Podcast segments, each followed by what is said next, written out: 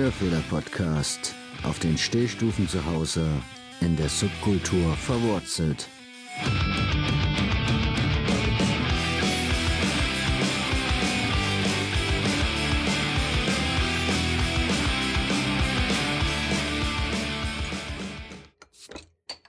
Hallo und herzlich willkommen zum Hörfehler Folge 12. Heute mal nicht mit Fußball, heute geht es um Subkultur, das andere Programm auf diesem Kanal. Und dafür habe ich mir einen besonderen Gast eingeladen. Dieser hat ein Bildband herausgebracht, locker zweieinhalb Kilo schwer, mit der, mit der Unterschrift Old Old Old School of Punk Rock. Und genau darum geht es in dem Buch. Da gibt es 77 Protagonisten aller älteren Semesters, die über ihre Zeit des Punkrocks erzählen. Auf die Idee gekommen ist Tim Hackemack, dem habe ich jetzt in der Leitung. Grüß dich, Tim. Äh, hi, Nick. Hallo, Tim. Wie kommt man denn auf eine Idee, so ein Buch zu starten?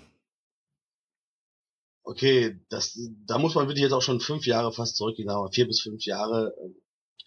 Da war meine Frau schwanger und ich habe mich so in den ersten Monaten war es mir egal. Ich habe nach einer Zeit so erlebt, dass mir langsam so Gedanken kamen wie äh, was machst du jetzt noch? Kannst du jetzt überhaupt noch rausgehen oder hängst du jetzt halt quasi noch zu Hause rum? Ähm, zu dem Zeitpunkt hatte ich halt noch eine Band, wir waren hier und da auch mal auf Tour, man war viel auf Konzerten im Ruhrgebiet unterwegs und das äh, hat alles sehr viel Spaß gemacht und mein Gedanke war halt, machst du das jetzt überhaupt noch oder nicht? Und ähm, in dem Zusammenhang ist mir dann Frank Herbst in den Sinn gekommen, der damals fürs Plastic Bomb äh, geschrieben hat und jetzt halt Crazy United macht, ein sehr schönes Online-Fernsehen. Und der hat drei Kinder und ist noch recht viel unterwegs, den trifft man oft. Und dann ging dieser Gedanke so weiter, ach ja, da kennt man noch ein paar mehr, die, die quasi ein Familienleben haben und Arbeit und es trotzdem noch schaffen, dahin zu gehen. Was und man, dann, ja. Was man wissen sollte dabei bei dem Buch, du bist ja Fotograf, professioneller, ja. aber eigentlich auch kein Gelernter, wenn ich das richtig gesehen habe in deinem, in deiner Biografie. Autodidakt, ja. Autodidakt, genau. Und wie lange? Ich habe mir das selber beigebracht und ähm, wie lange war die Idee ja, so in deinem Kopf drinne? Also bis zur ersten, bis zum ersten Fotoshooting hat es knapp, glaube ich, ein Jahr gedauert. Aber das hing auch so ein bisschen damit zusammen, dass ich äh, das erste Fotoshooting auch sehr gerne dann mit Frank machen wollte. Und wir haben es zeitlich dann schwierig hingekriegt. Aber ich glaube, im August 2013 war das erste Fotoshooting. August 2012 habe ich das erste Mal mit Frank darüber gesprochen. Und war da für dich schon klar, wie das Buch aussieht, oder ist die Idee dann so im Laufe der Arbeit entstanden?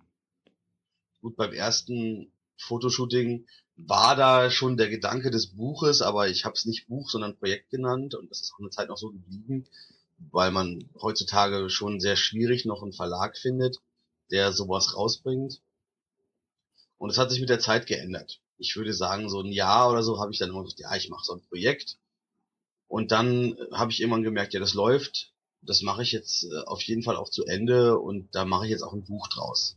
Ich bin halt so, also ich äh, will jetzt nichts abwerten, was nur online ist, aber ein Buch hat für mich schon nochmal ein anderes Gewicht, als wenn ich jetzt nur eine Homepage draus gemacht hätte oder ein Blog oder sowas. Okay. Um, ähm, wie, man muss ja ein bisschen den Hintergrund kennen. Also ich gehe mal davon aus, die 77 Protagonisten, die kanntest du ja auch nicht alle vor den Shootings, oder? Nein, ich glaube, vielleicht 15 oder 20 kannte ich vorher. Okay, und wie bist du dann darauf, also hast du, dir hast du dich dann zu Hause hingesetzt, hast du überlegt, wen könnte man anfragen oder hast du andere Leute angefragt, wo du Leute herkriegen könntest? Oder hattest du schon so im Kopf so ein paar, die du, ähm, wo du wusstest, das mache ich, also die sollen es sein? Ich habe vorher auf jeden Fall Frank halt gehabt und den äh, Gunnar von Dritte Wahl, weil ich den halt auch schon vorher kannte dann, äh, dann kamen so, also die ersten Gedanken gingen dann so erstmal in Richtung Musiker. Und dann habe ich mir so meine meine Bands, äh, die ich mich interessieren, rausgesucht und äh, da kam dann halt Elf von Slime ähm, schnell dazu und ähm, Tapsi von den Mimis kam dann auch dazu. Ja, wenn man so ein Punkrock, wenn man sowas im Punkrock-Bereich macht, dann gibt's ja auch irgendwie immer so ein bisschen Grenzen oder vermeintliche Grenzen, wo das so eingeengt wird. Das heißt, da die politische Rollen, die da so eine Sache spielen. Dann, ja, da gibt es ja die verschiedensten Felder, wo es dann so Diskussionspunkte eigentlich immer so in der Szene gibt. Gab es die für dich in dem Buch und bei der Auswahl auch oder hast du versucht, die so zu umgehen? Mm, ja, also ich habe jetzt für meinen Teil mit allen Leuten ein bisschen gequatscht. Ich sag mal, jetzt gibt's ja auch ein, zwei Leute im Buch, die man äh, auch eher als konservative Menschen bezeichnen könnte, weil ja. natürlich auch, also es sind auch Skinheads dabei, ähm, keine Rechten, keine Nazis, aber durchaus äh, konservative Menschen. Und ich habe mir darüber Gedanken gemacht, habe mich mit den Leuten getroffen und habe dann auch, also bevor ich mich mit denen getroffen habe, mit ein, zwei anderen Leuten gesprochen, gesagt, meinst du, der passt da rein? Und habe dann auch mit den Leuten dann offen darüber geredet und habe gesagt, ja, ich habe mir da vorher Gedanken gemacht, ob du passt, aber das passt schon. Denn man muss ganz realistisch sehen, dass halt eine Subkultur wie Punk halt heutzutage, aber auch damals, ganz viele verschiedene Meinungen ähm, immer beherbergt hat. Wer denkt, dass Punk immer links ist, der lebt halt in einer sehr, sehr kleinen Welt und verlässt die auch nicht. Und es war auch nicht so äh, von Anfang an. Es war nie so, dass die, die Anfänge der Punk-Szene, da waren nicht alle links. Da war, das, das ist halt eine, eine Entwicklung gewesen hier in Deutschland und in vielen anderen Ländern auch, die ich auch gar nicht schlecht äh, nennen möchte. Das finde ich, find ich natürlich schön. Aber das, dieses übertriebene, zum Teil übertriebene Politikinteresse, das war am Anfang natürlich überhaupt nicht da dass da, wenn eine Subkultur entsteht, dann geht's erstmal, da ging es erstmal um ganz andere Dinge. Und da war Politik, glaube ich, kam, glaube ich, für viele Leute sehr viel später. Wobei nichtsdestotrotz natürlich einige Leute im Buch sind, die mich da jetzt Lügen strafen, ne, die schon ab 81 alles organisiert haben und alles gemacht haben und sehr, sehr aktiv waren. Aber ich glaube, die Mehrheit war es nicht und ich weiß auch nicht, inwieweit man da heute sagen kann, dass es da eine große Mehrheit gibt von Leuten, die wirklich politisch aktiv sind. Du hast ja auch Interviews da drin. Und wenn man sich die Fotos anschaut, also sowohl die Interviews als auch wenn man sich die Fotos anschaut, wie diese Bilder rüberkommen, also wie die Leute auf diesen Bildern rüberkommen, dann wirkt das alles sehr nah. Ist das was für dich schwer, Vertrauen dazu zu bekommen? Oder hatten es die Leute, oder hattest du bei den Leuten so den Fall, dass es bei dem einen oder anderen schwieriger war, da ein bisschen das, das Vertrauen zu bekommen, dass die sich da wirklich drauf einlassen auf die Geschichte? Anfangs äh, sicherlich, weil jetzt mein Name den meisten Leuten natürlich nicht sagte.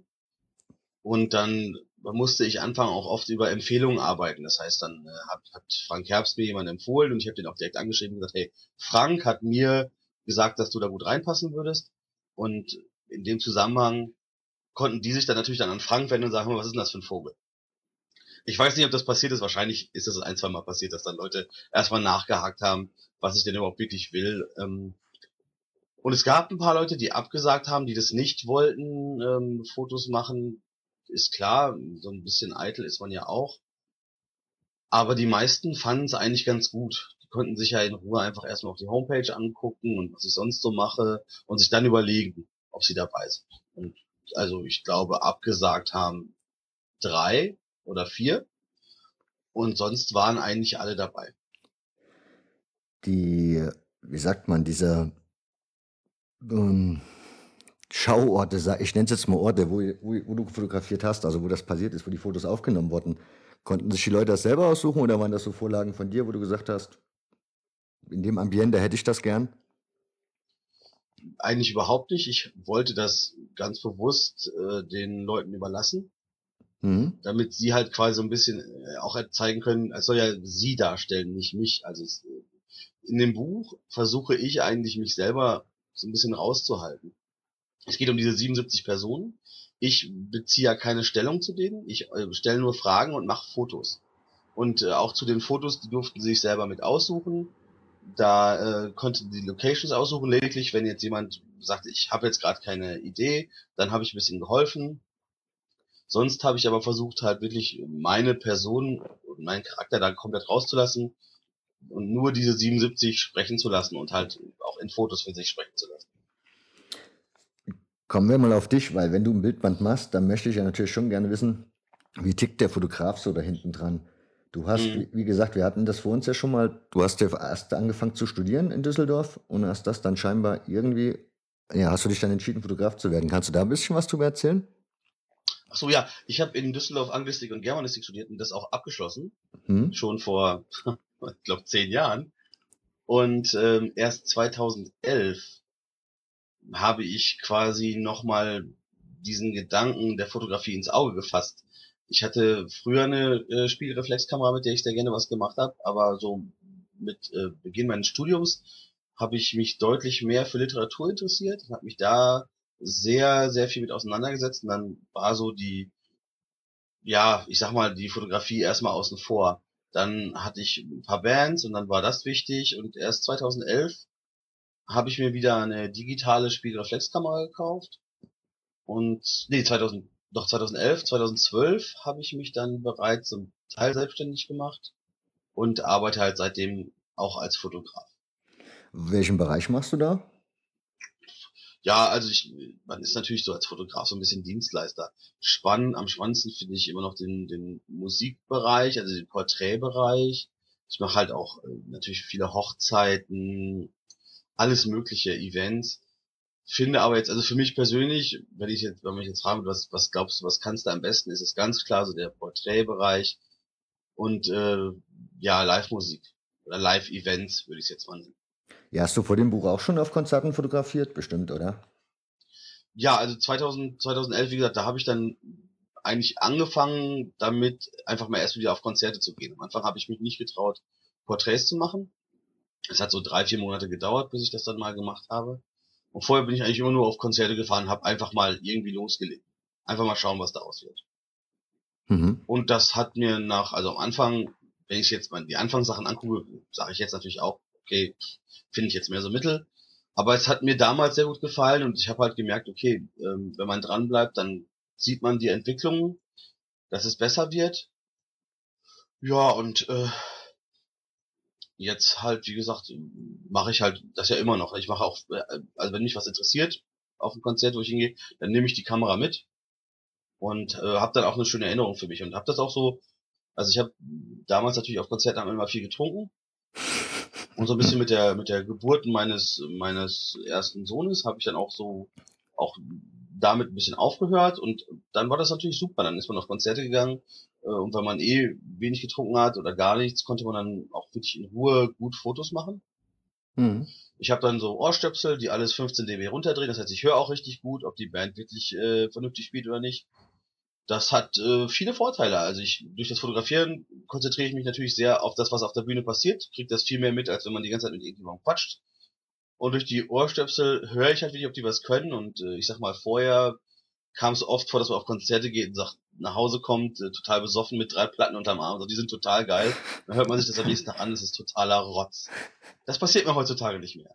Ich kaufe immer noch viele Platten, aber also die, die Ausschuss ist, ist deutlich geringer geworden. Was waren jetzt so Platten, wo du dir in letzter Zeit geholt hast? Was habe ich mir in letzter Zeit geholt? Die ähm, Fat Walls, so eine ähm, Glam-Band aus Italien habe ich mir geholt. Ich habe mir am Freitag bei meiner Ausstellungseröffnung in Bremen in, in Rock und Wurst äh, die neue Slime-Single geholt. Was habe ich mir in letzter Zeit noch geholt? Ich musste gerade mal in Richtung Plattenschrank gucken. Ein paar Tom Waits äh, Live-Bootlegs. Äh, eine Boost, die Boost and Glory Singles, diese wunderbaren neuen, äh, diese Shape Singles wollte ich unbedingt haben.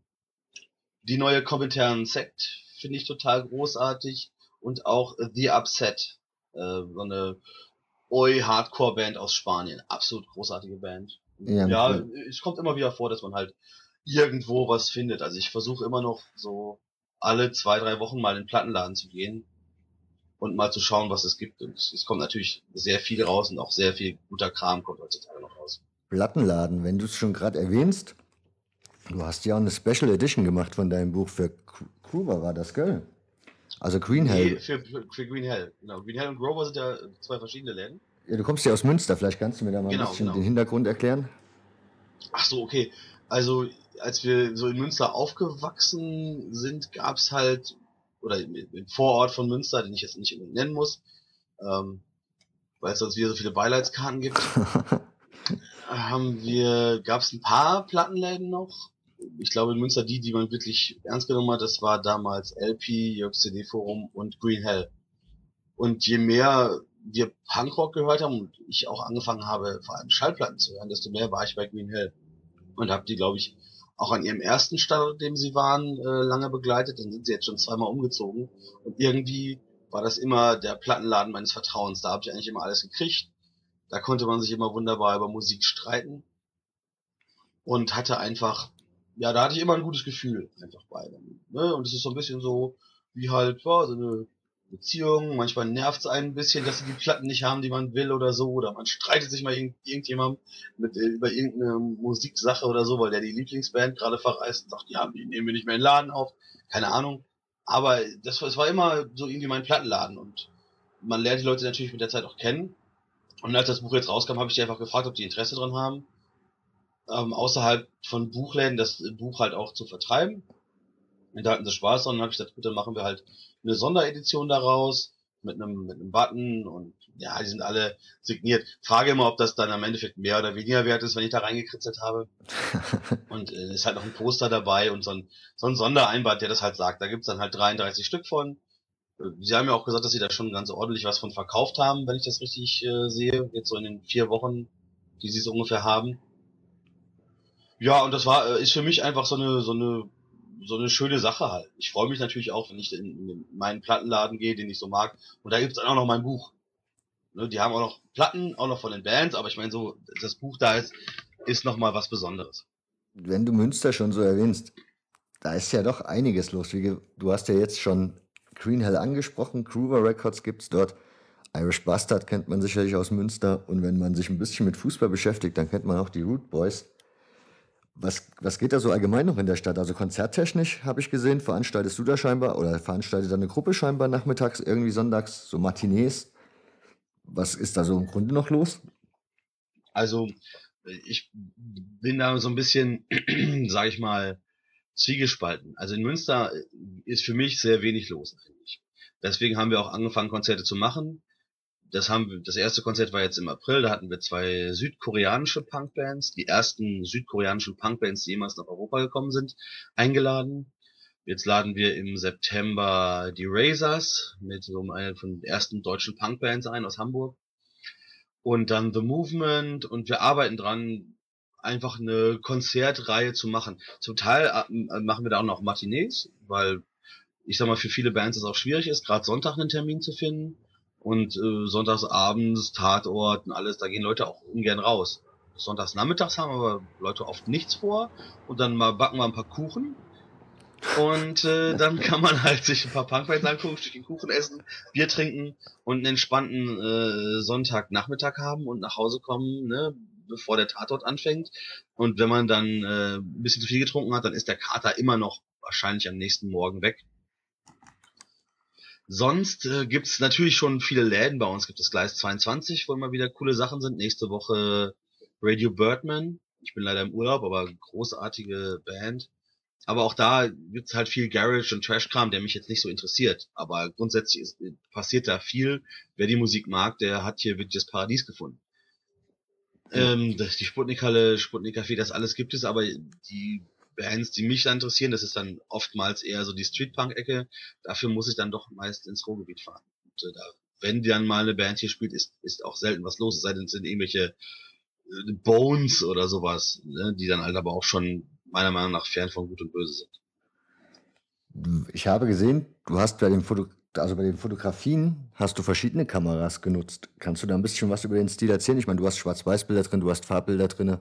Du hast auf alt gemachte Bilder drin. Apropos, nutzt du da so, hast du Computer, also nutzt du danach die Programme noch, die Softwareprogramme, um das alles abzuschicken oder bist du dann schon jemand, der sagt, nee, das ist so fotografiert, so bleibt das, das lasse ich unbearbeitet? das, äh, nee, das bin, dafür bin ich glaube ich nicht gut genug zu. Also ich, ich äh, das, ich habe da großen, großen Respekt ähm, vor, vor Leuten, die das wirklich können. Nein, also da, ich also ist schon so, dass ich ähm, mit einer Canon äh, 5D Mark III arbeite hauptsächlich. Da würde ich jetzt sagen, dass 90% der Fotos mit der entstanden sind.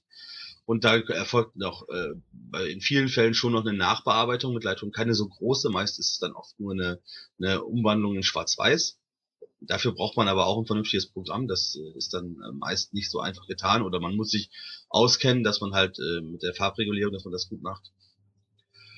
Und ähm, mit einer 5D Mark II habe ich noch gearbeitet und äh, ja, ich habe ein paar Fotoshootings auch mit einer analogen Kamera gemacht. Im Endeffekt äh, sind die aber nicht im Buch gelandet. Die habe ich jetzt nur für mich. Da habe ich dann irgendwann die Entscheidung treffen müssen, dass es so anders aussähe als die anderen Bilder, dass es, glaube ich, dann eher wie ein Fremdkörper im Buch aussehe. Dann habe ich gesagt, dann lasse ich das lieber sein. Um nochmal zu der Motivation zu kommen, du, also die Motivation kommt von dir aus, weil du einfach gesehen hast, jetzt bin ich so in einem Alter, wie machen das, oder wie ist das bei anderen, weil man sich halt dann so die Frage stellt, ich meine, ich kenne das selber, wenn du dann auf einem Elternabend stehst und hast dann Boots an, du weißt ja selber, wie man dann guckt oder wie die Leute dann gucken. Und dann kommt man schon so an den Punkt, wo man sich dann so fragt, ja, muss das jetzt noch sein oder sollte ich das jetzt noch so tun? Tue ich dem Kind damit einen Vorteil, wenn das so durch, also wenn, wenn Papa so durch die Gegend rennt oder so? So die Fragen, die man sich stellt. War das bei dir dann auch so der Punkt? Weil du erzählt hast, du wurdest ja, oder das war ja irgendwie überschneidend Genau, mit dem meine Frau Vater war werden. schwanger, mit dem ersten Kind, genau, ja. Es ist so, mh, ich sag mal, die Motivation ging so ein bisschen weiter. Ich, ich sehe das heute, erlebe das heute. Ich habe genug Freunde, die noch keine Kinder haben, die vielleicht auch nicht vorhaben, Kinder zu kriegen. Und die sind freitags und samstags immer unterwegs. Und ich muss mir dann mit Glück mal den Samstag so aus der, aus der Rippe schneiden, weiß aber auch, dass ich sonntags morgens um 7 Uhr wieder wach bin. Also überlegt man sich das zweimal, ob man auf eine Show geht. Das heißt aber auch, dass, dass diese Leute, die Kinder haben, gerade junge Kinder, aber auch egal was, die halt eine Verantwortung haben. Für die ist es deutlich mehr Arbeit, ein Punk zu sein und noch rauszugehen und was zu machen, auch in einer Band zu spielen oder irgendwas in diese Richtung. Und das ist so ein bisschen so, ich will das jetzt ein bisschen äh, pathetisch mal die, die unbesungenen Helden des Punkrock. Mit 18, wenn du bei Mama und Papa wohnst und grundsätzlich eigentlich nur abends wieder aufstehen musst, um weiter zu saufen, dann ist ja äh, Punk keine Kunst. Ne, das heutzutage sowieso sieht das kein Schwein mehr, wenn du bunte Haare hast. Jeder, jede Person, die bei Lila in der Kasse sitzt, hat bunte Haare und ein Iro oder oder eine Glatze und jeder Modedesigner aus England, der irgendwie gerade wieder meint, der muss eine besondere Schiene fahren, der packt jetzt äh, Boots und sonst was äh, in seine Mode-Performance rein oder was immer, wie immer man den Schrotter nennen soll.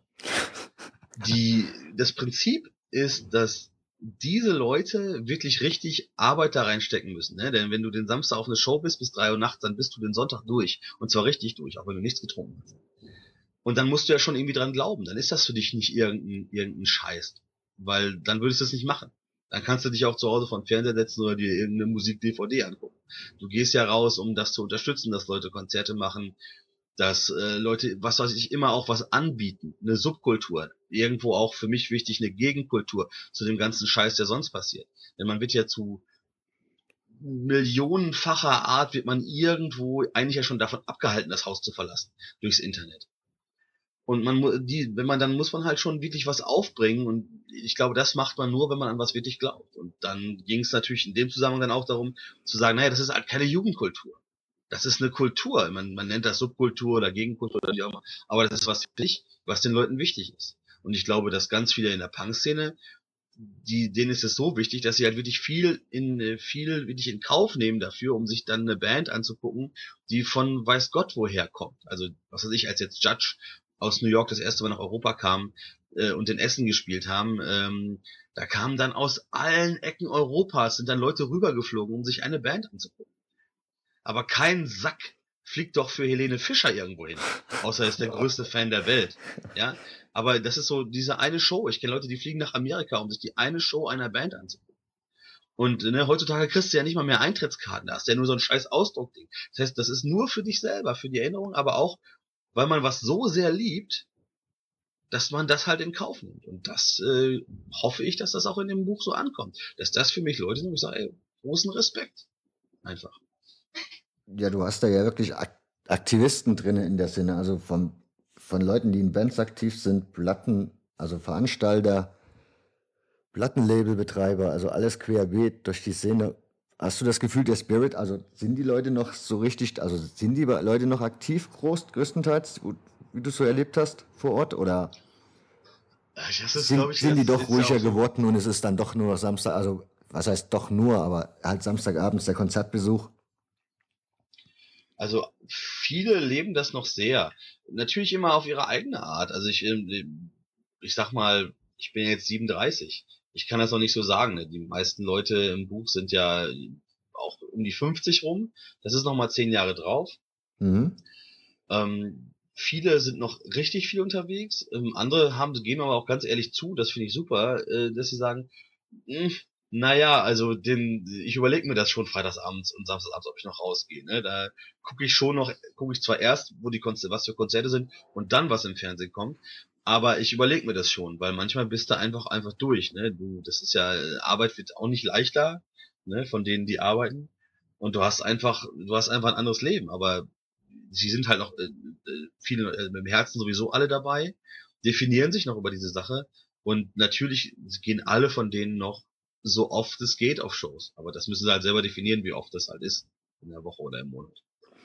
Einige sind wirklich äh, jede Woche zwei, dreimal noch auf Shows. Wie weit hattest du so den, also die, den Einblick? Ich habe gesehen, du hattest den Christian aus Hamburg zum Beispiel zum Interview und da ging es dann so um die Hamburger Skins und die Anfangszeit dort in Hamburg, die Punkrock-Szene.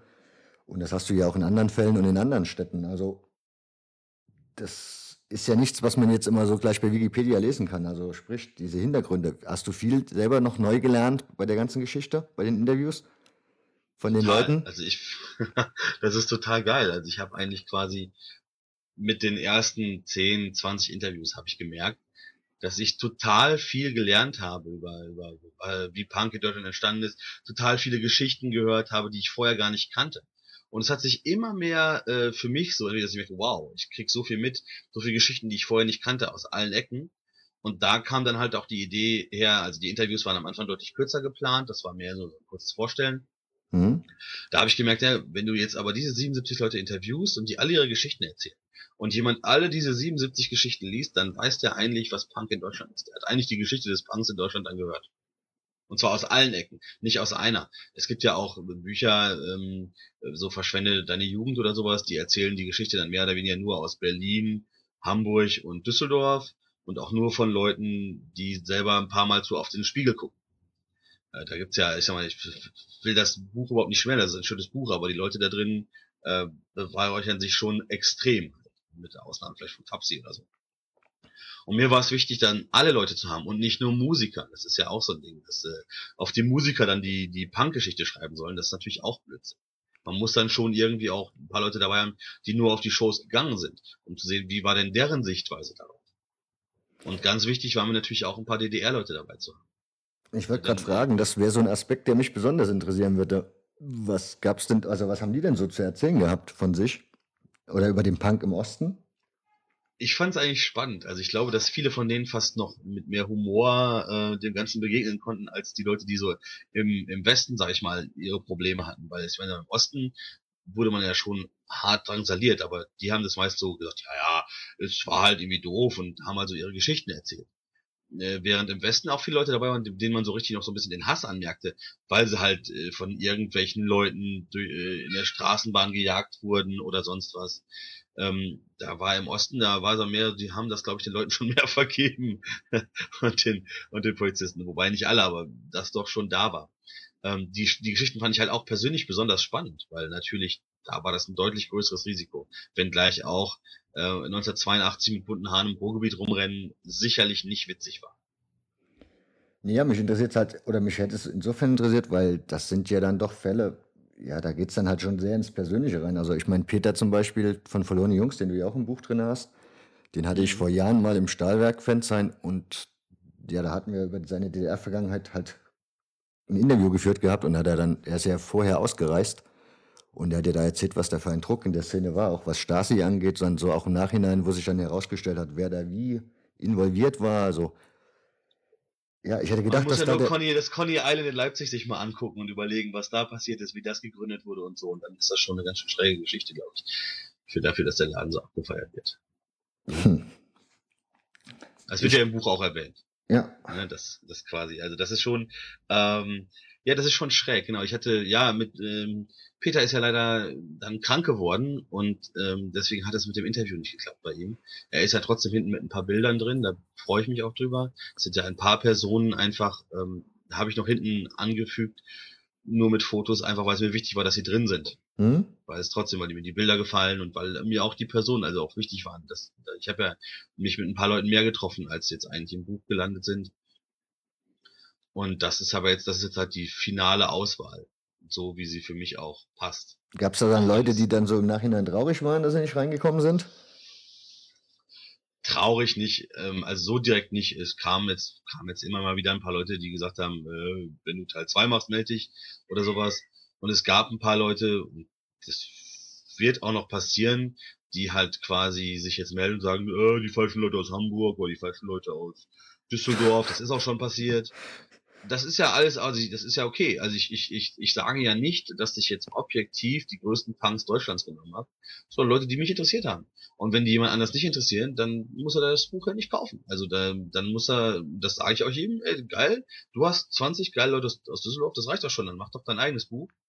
Ich kauf das. Ich finde es spannend. Also ich äh, freue mich dann auch darüber, wenn jemand äh, sagt, dein Buch ist so scheiße, das mache ich besser. Wobei das keiner gesagt hat. Aber es kam so, ja, uninteressante Leute aus Düsseldorf oder so. Ja, da muss man dann halt mit leben.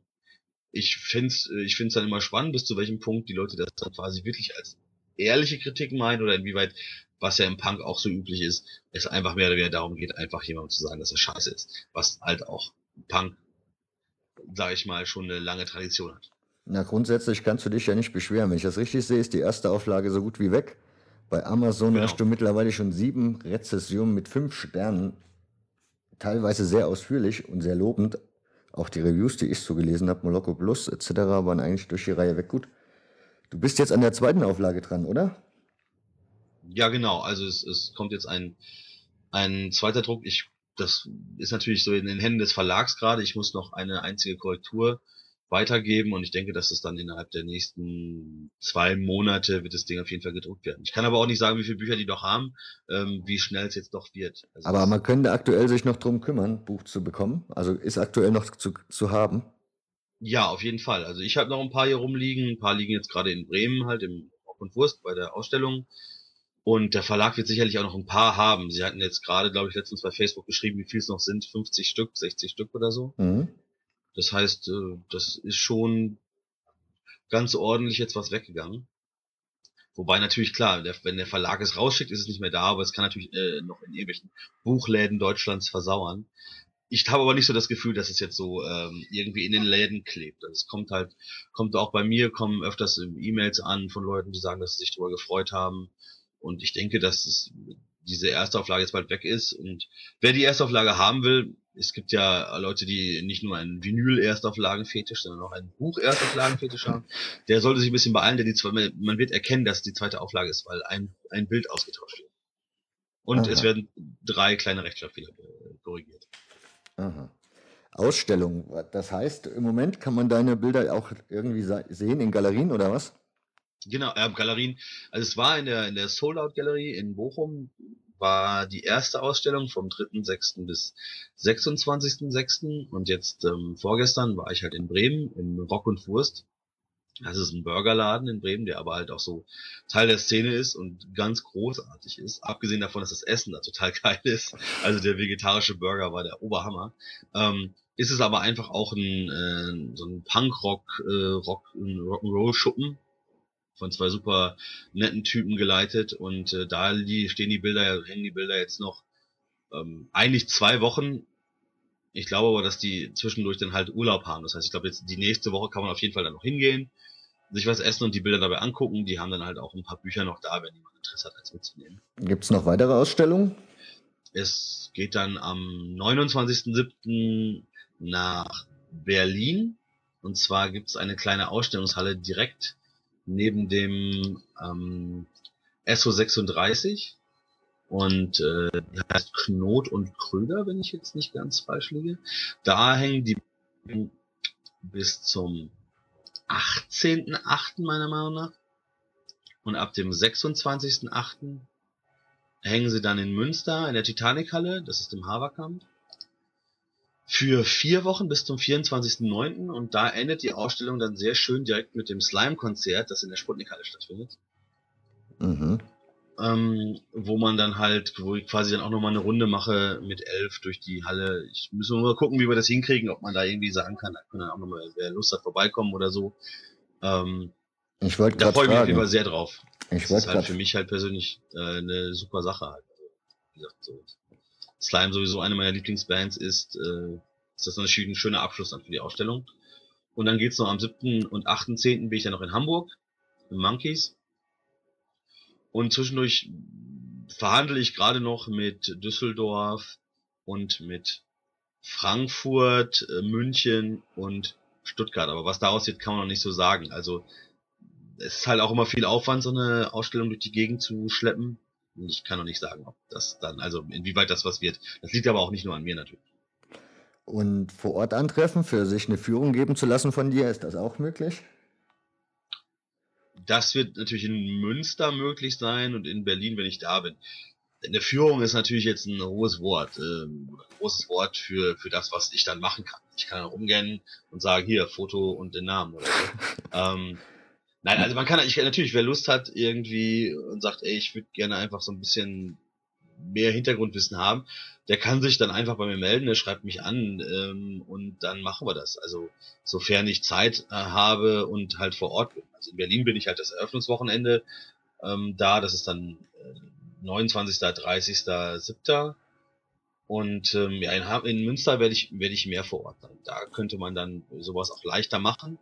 Wie gesagt, da muss man mich einfach anschreiben. Das ist natürlich also da kann man, kommt man einfach vorbei und dann geht man ein bisschen rum, quatscht ein bisschen und äh, ja. Na, es gibt sicher Erlebnisse bei den, bei den Shootings, oder? Wo man sich, wo man dazu erzählen kann. Wird das sicherlich ein paar lustige oder komische Momente gegeben haben bei der ganzen Veranstaltung? Nein, natürlich überhaupt nicht. Ganz klar. äh, da gibt's, da, da war, war sehr viel eigentlich sogar. Aber ähm, ja, also das, das ist halt, das lebt natürlich davon, wenn man die Bilder dabei hat und sich die angucken kann. Und ähm, dann sagen, hier, bei dem Bild, da waren wir da und da und das, das, das passiert. Ja klar, es ist, das war super viel.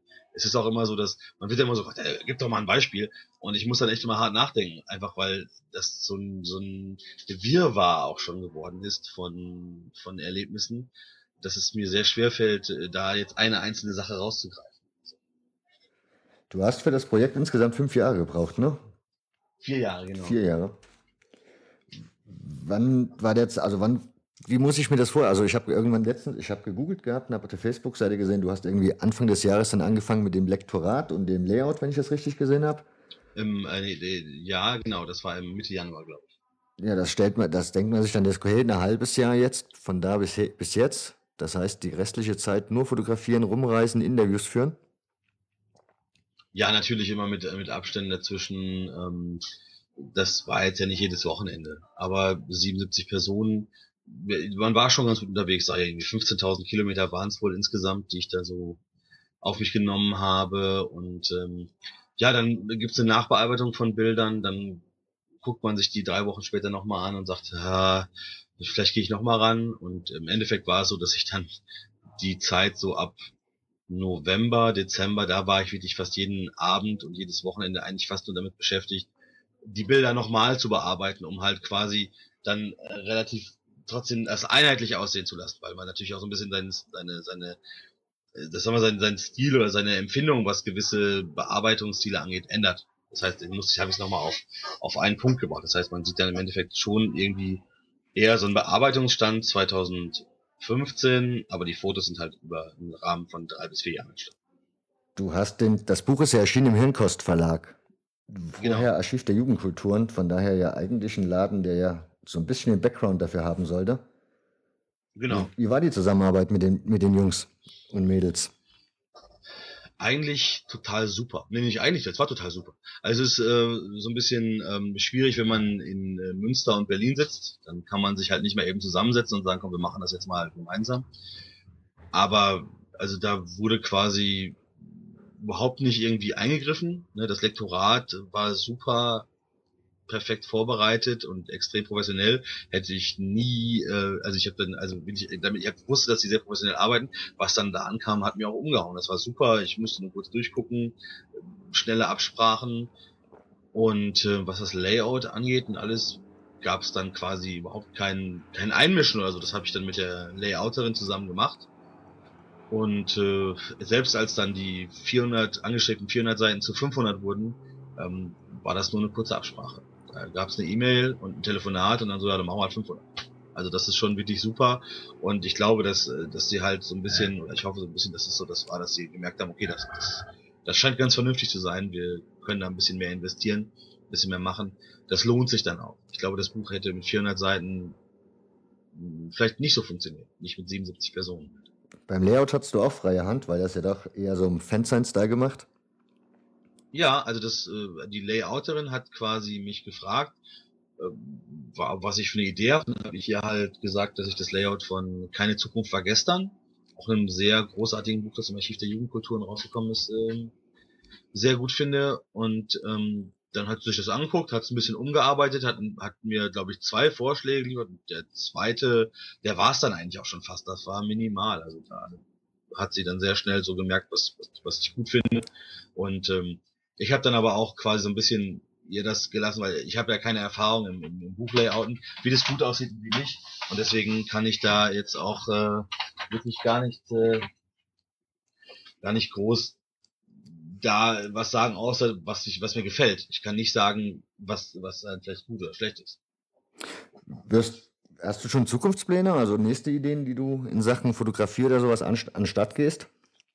Ja, äh, aber äh, die sind noch nicht so so hundertprozentig äh, dingfest gemacht. Ich arbeite an ein, zwei Sachen. Ich habe auch schon mit dem Verlag mal kurz drüber gesprochen, ob die das spannend fänden. Aber ich kann sie jetzt noch nicht raushauen, weil ich einfach noch nicht weiß. Das ist ja so. Ich habe das jetzt so ein bisschen mit dem Punk, habe ich mir das vier Jahre lang erarbeitet. Ich sag ganz ehrlich, ich möchte nicht noch mal vier Jahre für ein Buch brauchen. Das klar. Ähm, aber man muss halt, wenn man jetzt nicht gerade im Punk-Bereich ist, muss man sich ja auch überlegen, wo kann man jetzt überhaupt so schnell wieder Fuß fassen. Also wenn ich jetzt irgendeinen anderen Bereich reingehen würde, sagen würde, ich möchte sowas, nicht sowas ähnliches, aber ich möchte irgendwas machen und das soll aber wieder so in diese Richtung gehen, dass man was vorstellt oder was näher bringt oder so und man nimmt nicht Punk, dann bin ich ja wieder bei Null. Denn ich sag mal, wenn ich jetzt irgendwas, ich nehme jetzt mal irgendwas völlig Abwegiges wie Cosplay oder sowas, habe ich letztens drüber gelesen, grauselig. Aber sagen wir mal, ich würde das da machen wollen, dann wären die ja reichlich unbeeindruckt vom Buch über Punkrock, weil es die einfach nicht interessiert. Das heißt, man ist wieder bei Null, man muss wieder sich das ganze Vertrauen erarbeiten und so. Und das muss ich jetzt dann aber auch in diesen neuen Sachen wahrscheinlich machen. Ich muss einfach erstmal wieder bei Null sein und dann mal gucken, was daraus wird. Hast du oder merkst du selber für dich als Fotograf, dass sich das weitergebracht hat, das Buch? Also kriegst du, hast du dadurch neue Aufmerksamkeit erfahren? Oder eine neue Wertigkeit? äh, ehrlich gesagt bis jetzt nicht. Aber das Buch ist ja auch gerade mal jetzt äh, vier bis fünf Wochen raus. Ähm, nee, das noch gar nicht so. Also es kommen keine, keine Leute, die sagen, wow, wir brauchen dich unbedingt für dies und das, also das überhaupt nicht. Aber wie gesagt, ich glaube, dass das auch noch in der Öffentlichkeit ist das Buch gar nicht so angekommen. Also es, äh, ich hoffe halt, dass dann doch noch so ein bisschen mehr Medieninteresse aufkommt. Und ich hoffe jetzt ganz stark auf Sommerloch. Weil dann ne, einfach die Leute ne, ne, gierig sind nach irgendwas, was sie noch, äh, was sie noch berichten können. Das halt so ein bisschen mehr in die Mainstream-Medien kommt. Ne, dann, äh, weil ich glaube, das Buch ist halt, äh, könnte auch durchaus sehr interessant sein für Leute, die eigentlich nicht aus der Punk-Szene kommen, die aber grundsätzlich Interesse daran haben. Und die kriegen das aber natürlich nicht mit, weil bis jetzt die, sag ich mal, die meisten, das meiste Feedback kommt natürlich von Leuten äh, über Fanzines oder so, und das liest man natürlich nicht, wenn man nicht aus der Punk-Szene ist. Das stimmt. Na gut, Tim, das soll es eigentlich mehr oder weniger schon gewesen sein. Ich bedanke mich bei dir für das Interview. Bedank ja, vielen, vielen Dank dafür, dass du mich eingeladen hast. Kein Problem, du hattest ja das Schöne zu erzählen und bedanke mich bei den Hörern fürs Zuhören. Tschüssi.